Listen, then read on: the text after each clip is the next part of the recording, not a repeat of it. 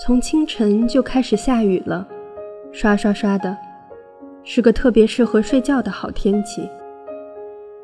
老爹一懒之下误了航班，醒来发现邻居们翘班的翘班，请假的请假，都借着下雨的借口来我家做客。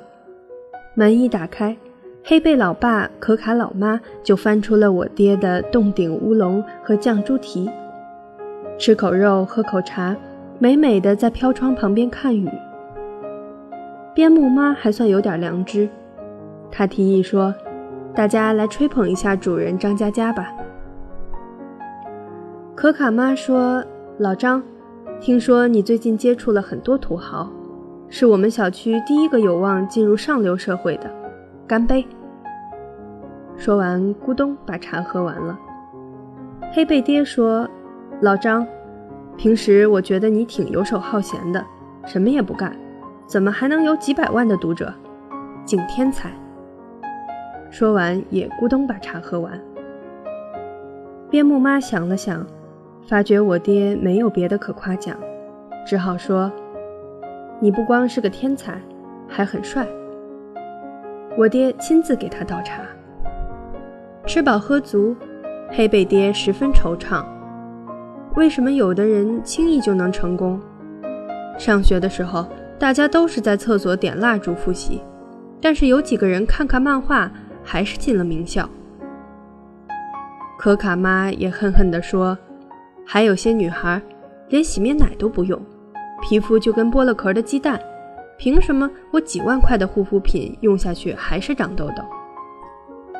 他俩就瘫倒在地上，大喊着不公平。边牧妈开导他们说：“天生的东西是羡慕不来的，比如智商，比如美貌和家世。但富二代可能坐吃山空，美人也许命运多舛，天才总是浪费生命，普通人踏踏实实的混个中上就罢了。达不到顶峰，那就努力爬得高一点，看的就会多一点吧。”气氛一下子又阳光又开朗了。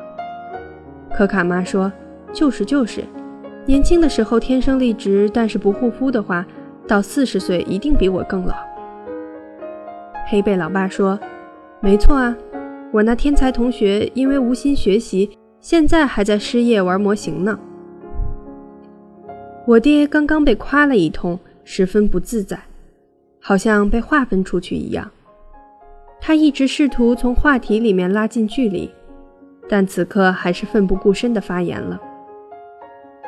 土豪落魄了，人脉关系还在，东山再起分分钟的事情；天才失业了，玩模型也能发明创造，明天就能头条新闻。美人再迟暮，人家毕竟惊艳过时光。你们讲的那些励志故事，一听下来热血沸腾。遇到差距的时候，又会绝望了。黑背老爸眼睛通红，大喊道：“那你还让不让我们普通人活了？”我爹说：“我来给你们讲个故事。很久很久以前，有一对邻居的小兄弟，左边那家是少爷，生下来就会背唐诗；右边那个十五岁才学会说话。你们猜后来怎么了？”众人都追问：“怎么了？怎么了？”正在啃骨头的狗子们啃嗨了，大喊：“在一起，在一起！”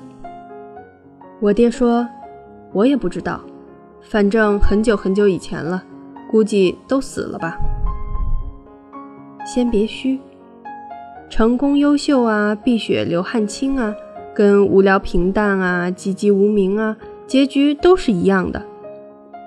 现在让你喝茶吃酱骨头，也不比海陆刺身拼盘差呀。比美貌、智商、财富，为什么不比快乐呢？快乐的能力是生来平等的。